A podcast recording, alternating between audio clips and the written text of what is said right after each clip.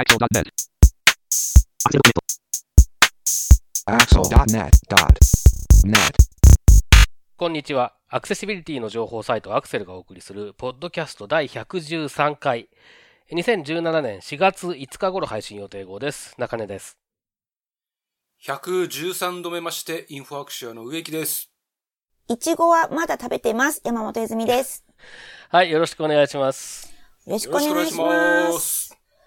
さあ、なんか4月に突入したということで、お新年度ですね、世の中。僕はまだ新年度じゃない気がする。私もなんかそんな気がする。ということで、えっ、と、今日配信日の4月5日というのはですね、ウィキペディアによると、おヘアカットの日なんですって。ということで、髪の毛を切ることにちなんだお話、中根さん、植木さん、何かありますか？中根さん。えーっとですね、僕最近はもうなんか髪の毛、てかももともと僕そんなに髪の毛にこだわりがないので、えーっと、んですけれども、最近は特にもう、あの、早く終わればいいやっつんで、あの、1000円カットとかに行っちゃうんですけど、で、はいまあ結構便利なんですよ。やっぱり早く終わるし、えーっと、安いし。で、まあそれはそれでいいんですけど、あのーその前は、えーっと、町の床屋さんによく行ってたんですね。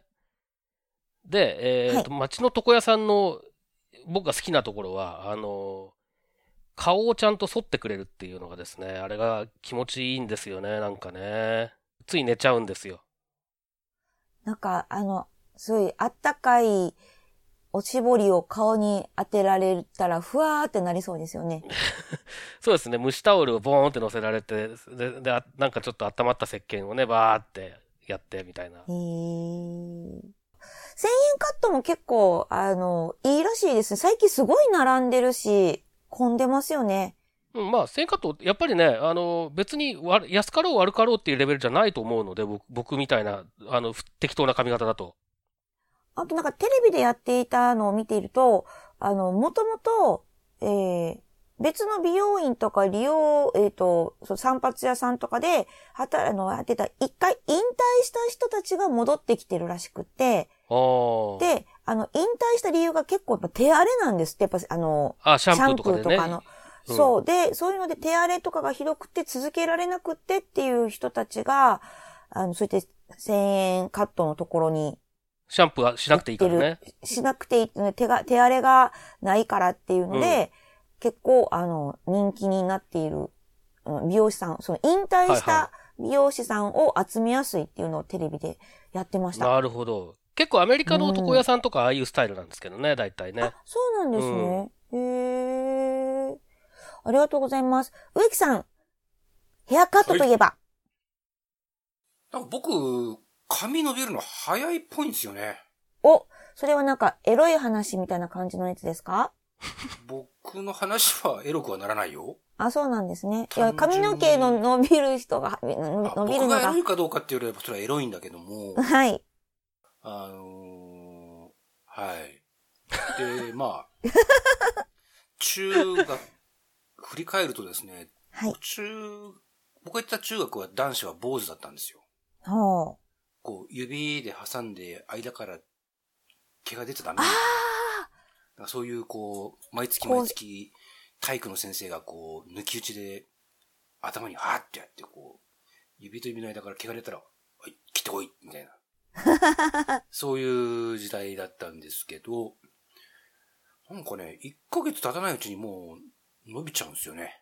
あ。へえ。最初は、小学校の時は普通だったんで、で、まあ、子供心に恥ずかしかったんでしょうね、坊主頭が。はい。最最初は五分狩りにしてたんですけど、うん。あっという間に伸びまして、ほう。2週間後にまた狩りに行きまして、はい。次は三分狩りと。でもそれも1ヶ月持たず、じゃあ一部でと。一応で。たらまあ結構丸米味噌な感じになりまして、はい。それでどうにか1ヶ月持ってたのかな？で、まあ、中学の時は陸上部で長距離走ってたのもあって、一時期は確か五輪、五輪にしてた頃もあったような。あ、五輪っていうのは、なんかその、えー一部、一部よりも短いから相当短い。あ、ほぼ、ほぼスキンヘッドに近いぐらいの勢い。おー。スキンヘッドまでいかないか。まあ一応バリカンで枯れる多分一番短い長さだと思うんだけど。っていうのを思い出しつつ、そうですね。まあ、5年後なのか10年後なのかわかりませんけど、えー私もゆくくはまた、頭を丸めて、ウェブ業界の武藤刑事のように、生きたいかなと、密かに思っております。あのーいやー、あのーその大人の人が、突然、一部狩りとかになってると、もう必ずみんな言う、私もそうなんですけど、あの、何の罰ゲームか、何の反省っていう風になりますよね。なんか、ねなんか、反省か罰ゲームかしか見れない。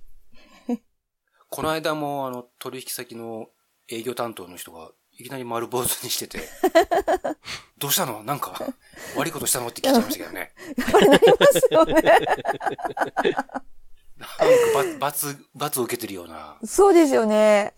なんでだろうね。は、反省か罰ゲームか。反省なのか。わからない。何なんでしょうね。そんなイズイズは？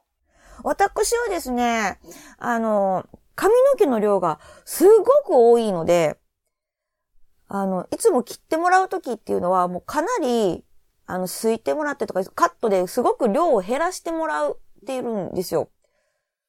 ああ、そう言われてみればそうだね。すごい、すごい多くって。ボリューミーだよね。ボリューミーなんですよ。なので、ちょっと、あの、髪の毛のヘアカットが間違うと、ズラ感がすごいんですよね。あのーもしまたね、あの、どっかでいる機会があったら、Facebook とかに私いろいろと写真があるんですけど、大概ズラ感がある写真ばっかりなんですけど、で、すごく減らしてもらってるにもかかわらず、やっぱり、あの、そのパーマ屋さんとかで、シャンプーしてもらうときは、シャンプーもすごい時間かかるし、で、流すのもすごい時間かかって、で、あとドライヤーのヘア、そう最後に乾かしてもらうときもめっちゃ時間かかるんですよ。プロにやってもらっても時間かかる。まあ、プロだからこそもっと時間かけてくれはるんですけど、今のところはもうすごい結構2年3年のお付き合いで、状況も分かってるんで大丈夫なんですけど、あの、大概、初めて行くところで、結構若い子がシャンプーとかドライヤーをしてくれるときって、大概みんな、途中からみんななんかね、あの、たまにため息をね、出される時が あったりとかして、その時は、あの、私のせいじゃないですけど、心の中ですいませんって、ほんとすいませんっていうふうに 思うことがあります。それぐらい、あの、美容師泣かせの量を持ち合わせている頭です。という感じで、皆さんもヘアカットに関するお悩み、そして自慢話ありましたら お待ちしてます。ます。はい、えー、では、えー本題に入っていきたいと思いますけれども、今回は4月の1回目の配信ということで、えー毎月1回目の配信では、アクセルクリッピングで紹介したあ話題の中から、この3人が気になったものを紹介しています。えーということで、えー今回取り上げる話題をまとめて紹介してください。はい。どのような具体的な成果に結びつくかに期待。NVDA のエキスパート認定プログラムが開始。アクセシブルかどうか、四角い二角か、丸くチェックしますせー自分でできるウェブページのアクセシビリティチェック。お肉が焼ける音がいっぱい。Yahoo 検索で音を検索できる新機能音符検索提供開始の3件です。はい、では早速最初の話題からいきましょう。どのような具体的な成果に結びつくかに期待。NVDA のエキスパート認定プログラムが開始。ということで中根さんお願いします。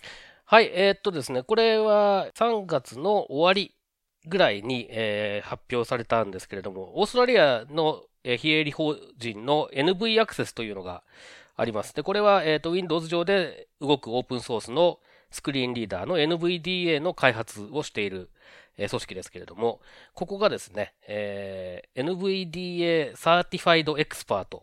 まあ、NVDA の、えー認定専門家みたいなのを、こう認定する、えーオフィシャルなプログラム、公式なプログラムを始めましたということですね。で、えーっと、認定してもらいたい場合は、まず試験を受けて、試験オンライン、オンラインで無料の試験を受けて、で、それに合格すると、まあ、その、えー認定証の、えー申請というか、認定証の取得ができると。で、えー認定証が欲しい人は、えーっと、100オーストラリアドル。まあ、大体、どれぐらいですかね。1万円はいかないぐらい。8000とか9000かな。ちょっと今のレートがわかんないですけど、まあ、あの、1、1オーストラリアドルは100円いかないと思うので、だいえ高くても。80いくらだと思うので、まあ、8000とか9000だと思うんですが、ぐらい払うと、まあ、あの、この認定証っていうやつがもらえると。で、かつその NV アクセスでこの人たちが、えっ、と、認定されてますよっていうリストに載せてもらえると。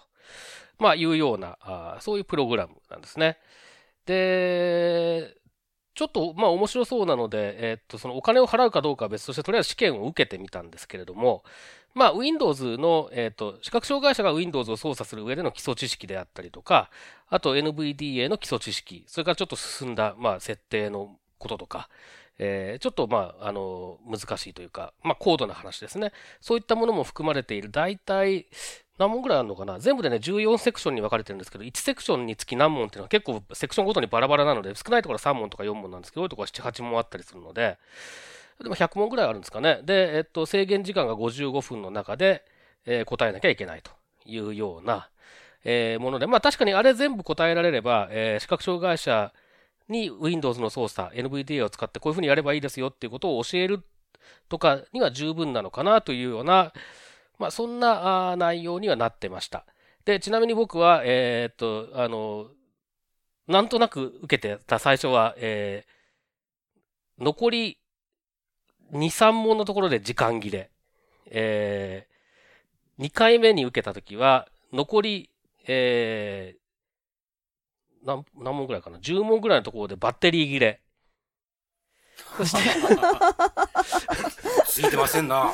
ついてないですよ。それで、3度目にようやく最後までコンプリートして、まあ一応、な、な、まあ何点満点中なのかわかんないですけど、88%っていう風に出て、で一応合格っていう風になってましたけどね。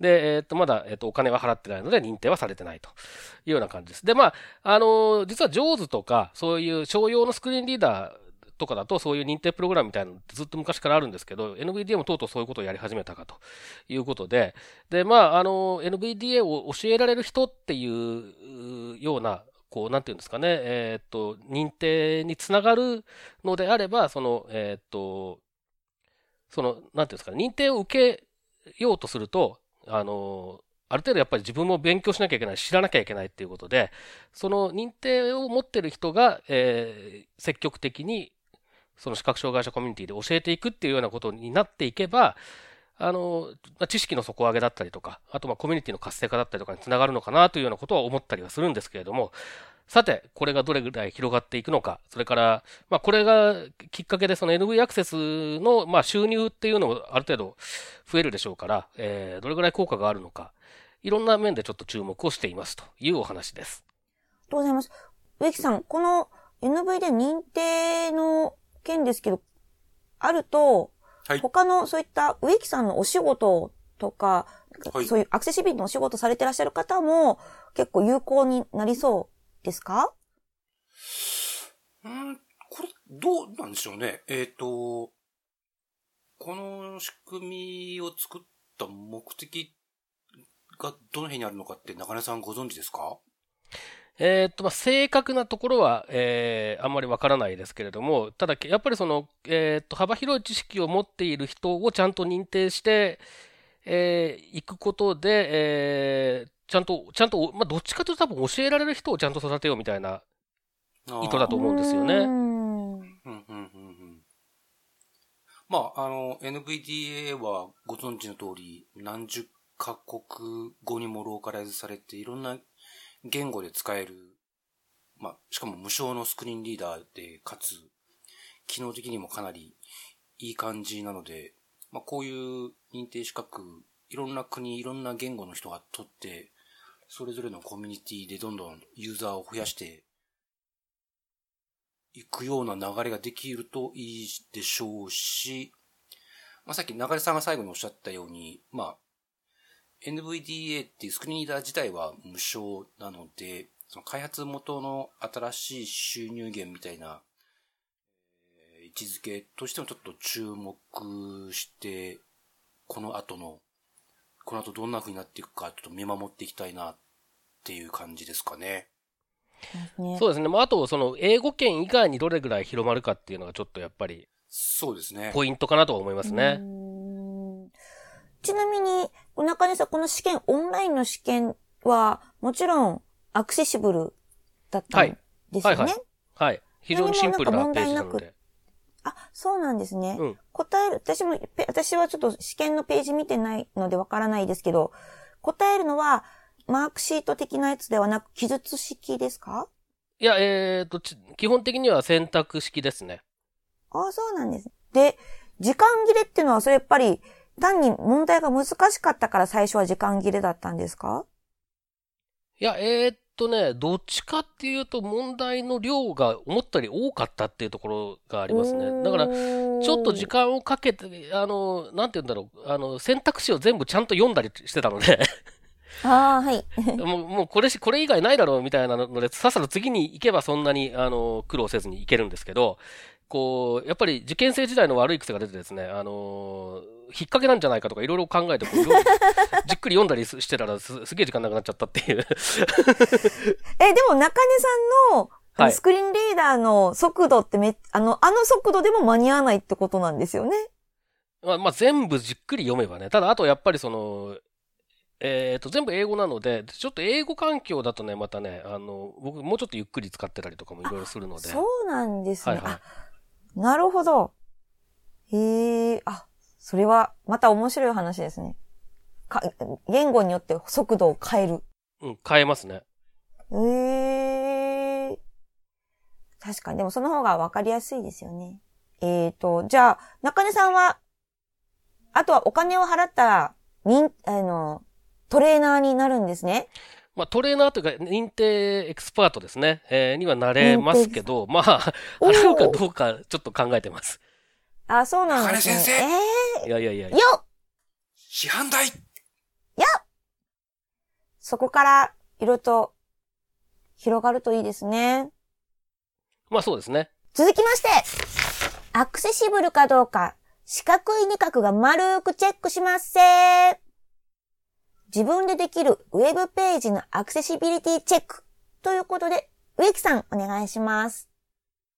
はい。えー、これは皆さんご存知、三井リンクスさんの、えー、これフロントエンドブログのエントリーなんですが、アクセシビリティのチェックについて取り上げてまして、で、えー、まあ、最後の方にですね、実際にこんなツールありますよ、みたいな紹介があるんですけども、まあね、4月になりましたけど、なんか今年の年度末は半端なくてですね、うん、3月だけでさっき数えてみたんですけど、私合計で239ページものアクセシビリティチェックを仕事でこなしました。多分終わってるはず。あ、この配信の時、配信の時には。完了してるはず。そんな願いも込めて。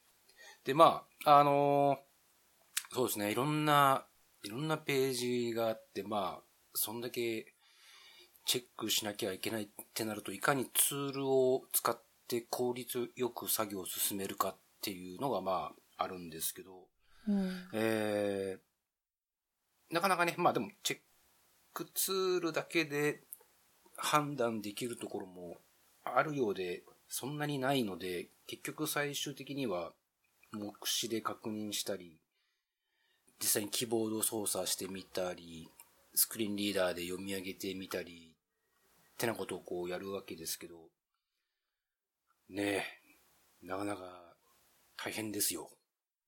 っていうなんか自分の、自分の愚痴をこぼしてる感じになってますが、えっ、ー、と、ちなみに、まあ、ここでいくつかツール挙げられているんですけど、アリアバリデータとか、えー、アックスとか、アリックス、コントラスト A。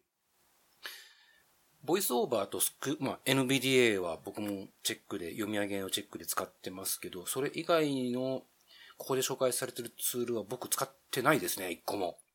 へー。ちなみに何を使、じゃあ僕使ってるかというと、はいウェブデベロッパーというプラグイン、はいアドオンがありますけど、まあ、それの、えー、Firefox 版と Chrome 版がありますが、えー、まずウェブデベロッパーで、だいたいマークアップ系はチェックしてますと。あと、だい、代替テキストか。マークアップ系っていうのは、あのーマークアップ系っていう意味では、見出しのマークアップ、うん。リストのマークアップ、あと、フォームなんかだと、ラベル要素とか、うん。あとテーブルの th とか、うん。その辺、まあ、とりあえず、あの、見た目でパッと見れるのは、ウェブデベロッパーっていうのを使っていて、あと、色のコントラストなんかは、カラーコントラストアナライザー。で、で、最近やっぱり、ありあ、あり合ってるページが増えていてですね、ああ、いい話。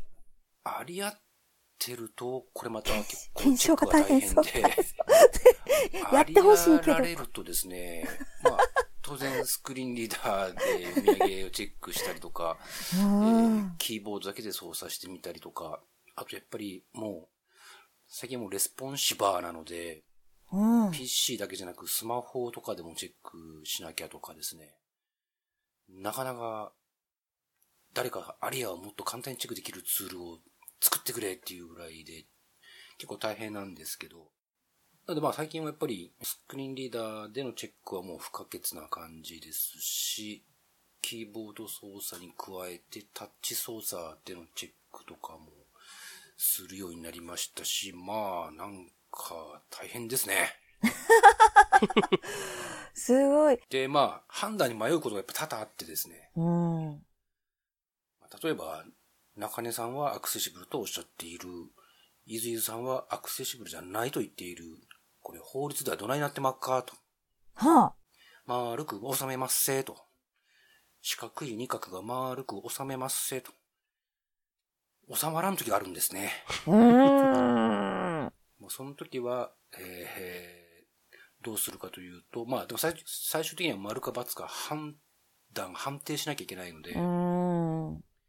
最後の最後は、じゃあこれ、例えば、えー、スクリーンリーダーに関係あるような話だとしたら、じゃあこれ、中根さんだったらどう思うかなとか、辻ちゃんだったらどう言うだろうとか、なんか、なんとなく自分なりに想像したりとか、実際にまあ、最終的にやっぱユーザーがこれによってなんか、不利益被るかなどうかなっていうところで判断したりもしますけど、まあ、それにしても、はい。ちょっと一度、二角さんに司会してもらって、アクセシビリティどんなんかなーって言わ番ないですね組をですね、やって、まあ、歩く収めてもらいたいですね。じゃあ、あれですね。じゃあ私が、上沼恵美子な感じで、そうですね。できれば、弁護士の三瀬明先生にも来ていただいて、そうですね。中立的な立場からコメントを聞きたいですね。ぜひ。ということで、これ、えっ、と、中根さん、この三江さんの記事なんですけれども、このアクセシビリティチェック、中根さん的にはこのツールであったりとか内容に関してはいかがですか？いい感じですか？いやまあいい感じっていう言い方もあれですけど。あの、もう、なんだろうな、新しいことは特に書いてないんですよね。あの、うん。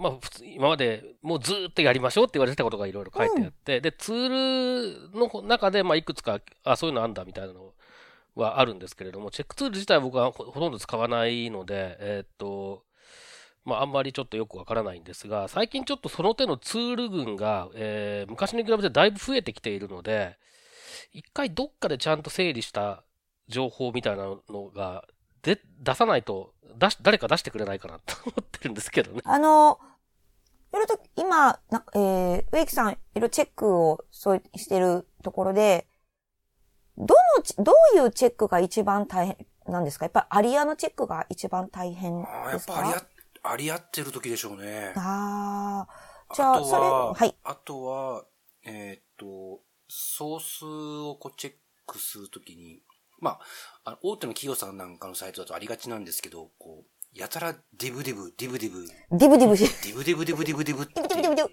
うのだとですね、なかなかその、まあ変なし、このディブちゃんと一個ずつ閉じられてんの？みたいな、うん。気になることもあるし、まあ単純にもちろん。ソースを確認しづらいので、うん。どうにかならんのかなと思いつつ、まあでも、えー、そういうでかいサイトほど、いろんな事情でそうなっていたりするので、そういうソースを読みほぐす？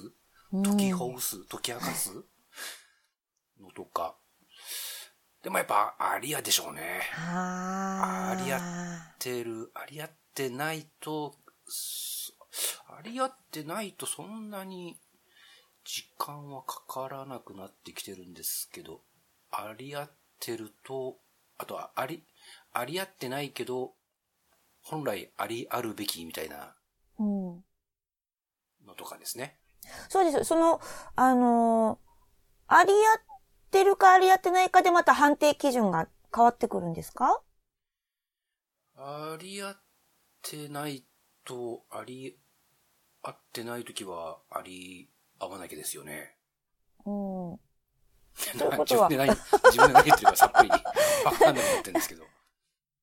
そこは、あでもそれはあのチェックで判定は変わってきます、変わらない？変わるときはありますようね。ありますねますねという？あでも、あの、必ずしもありや使わなきゃっていうわけでも、わけでもないので、うん例えば、なんでしょう。まあ、未だによく使われているカルーセルみたいな。はい。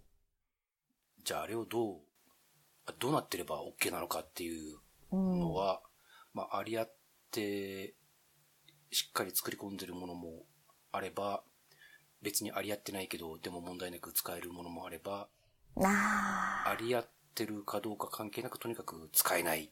あ。うん。だいたい使えないっていうケースが多いんですけど。はいまあ、ウェアリアを使うか使わないかっていうことが問題になるものに関しては、結局その書き方云々というよりは、えっ、と、実際のユーザーの環境での挙動がどうかっていうところになってくるので、そこの、うん。その動作確認っていう方に行きますよね、どうしてもそのソースがどうこうっていうよりは。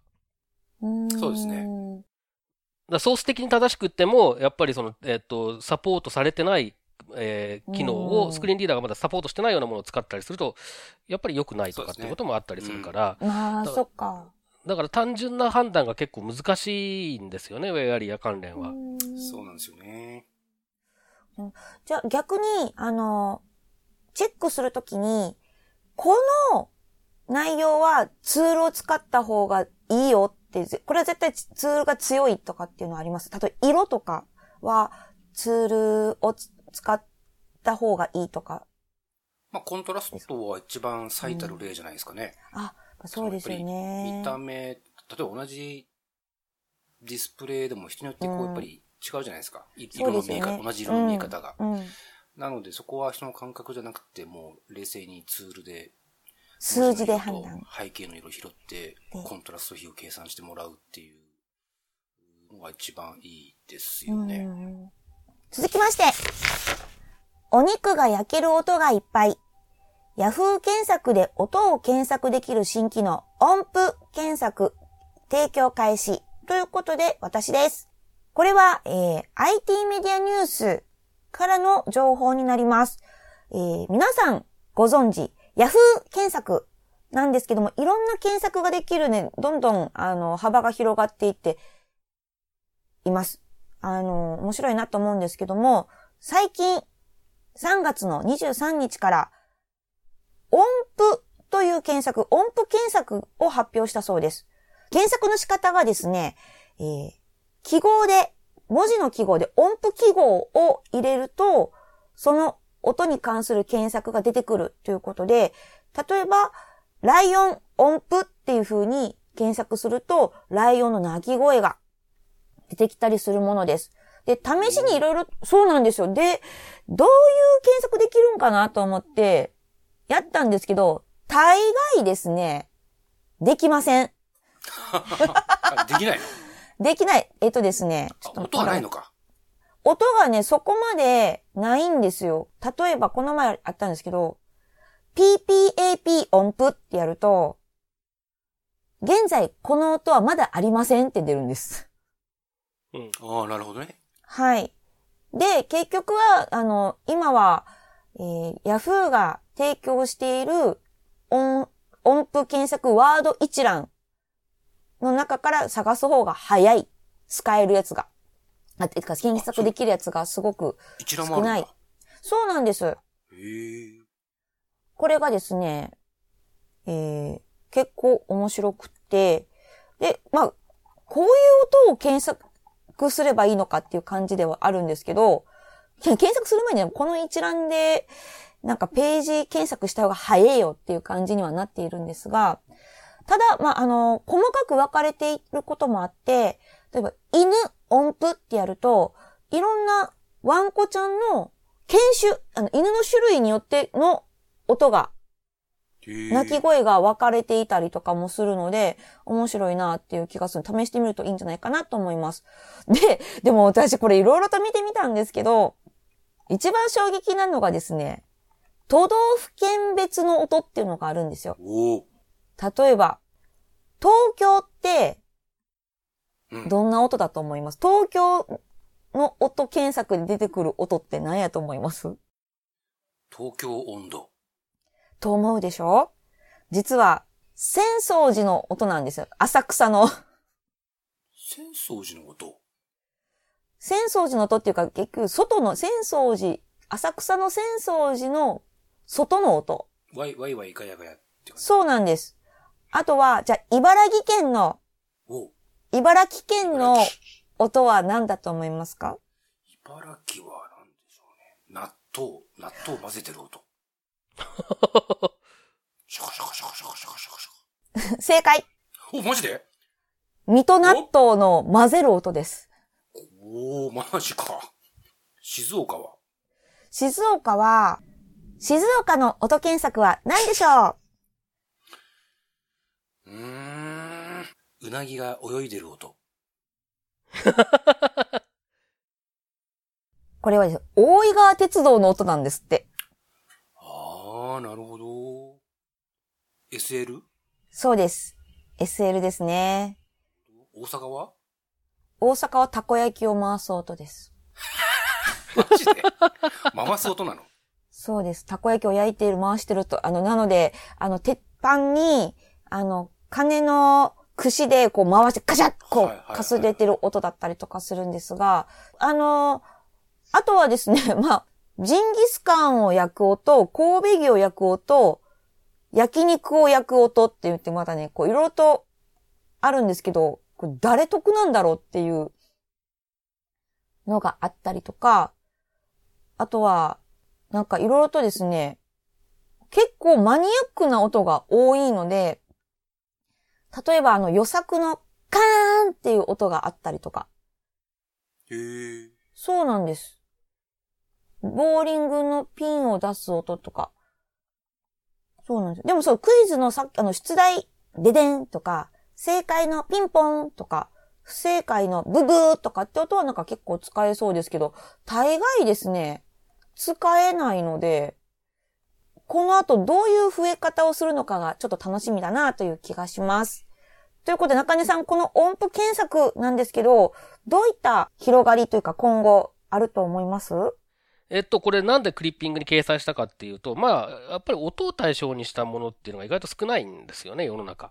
で、音をデジタル化するというのは、その、まあ、なんていうのかな。音、音そのものはデジタル化して、こう、我々もそそうですけど、配信してるわけですけれども、それをテキストに結びつけるっていう部分が、まあ、こうやって喋ってるものに関してはキャプションつけるとか、えー、トランスクリプトをつけるとかっていうので、あの、文字としても認識されるようにできるんですけれども、えっ、と、そうじゃない音っていうのを、うんいかにその別の、まあ、媒体別、別、別のモダリティに持っていくかっていうところがすごく、これから面白くなっていくというか、考えなきゃいけないんだろうなってことをを思ってるんですね。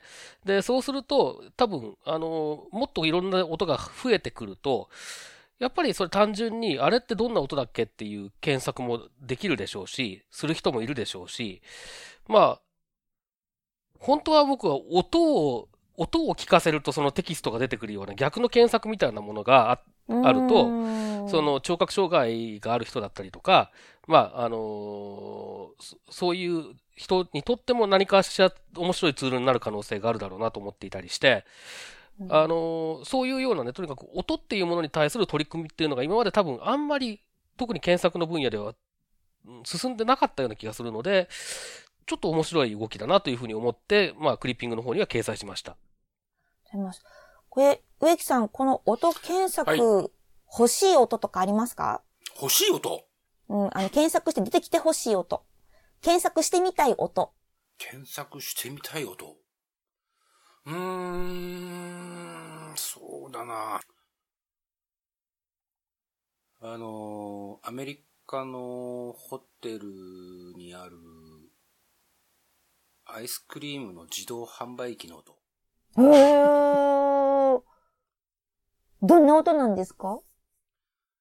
あの、もうだいぶ前だな、10、もう10年以上前、10年くらい前か、だと思うんですけど、C さんっていうカンファレンスがまだロサンゼルスで開催されてた頃なんですけど、泊まってるホテルにアイスクリームの自動販売機がありまして、うん。お金を入れるとですね、こう、選んだアイスクリームを、まあ、当然出してくれるわけなんですが、なんかね、掃除機、ほう。ブオーなんつってですね、ほう。並んでるアイスクリームを掃除機みたいな、こう、ホースっていうか管でこう吸い、吸い取って運んで落とすみたいな。へー。多分音だけ聞いてる分には多分自動販売機だとわかんないようなのがあってですね。それをあの、昔、辻ちゃんって、ミツエリンクスの辻ちゃんと一緒にこう、これはすごいですねって言って、一緒に動画撮ってたのを思い出しますが、あの音が欲しいですね。おー。いいですね。あの、この音検索、例えばその、あれですね、動物の鳴き声とかはすごくやっぱ有効だなっていう気がするので、特にちびっこちゃんとか自分たちでもそうですし、いろいろと動物の声って一番こう、わかりやすいんじゃないかなっていう気がしました。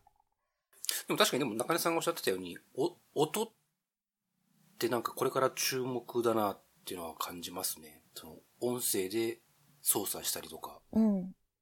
画面見るんじゃなくて音声で情報を取得したりとか、なんかそういう場面がこれからどんどん、ななんか増えていきそうな予感が、ひしひしとする今日この頃でございます。ます。ですね。ぜひ皆さんもこの Yahoo 音検索試してみてください。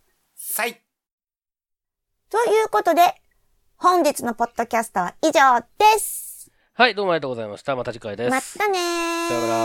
丸く収めますせ このポッドキャストへの皆さんからのご意見、ご感想を Twitter、Facebook、サイト上のコメント欄、そしてメールで受け付けています。メールアドレスは feedback.axel.net feedback.axel.net です。なお、いただいたコメントなどをポッドキャストの中でご紹介する場合があります。それではまた次回。あり合ってないと、あり合ってないときは、あり合わなきゃですよね。う ん。自分で何、自分で何言ってるかさっぱりわかんなくなってるんですけど。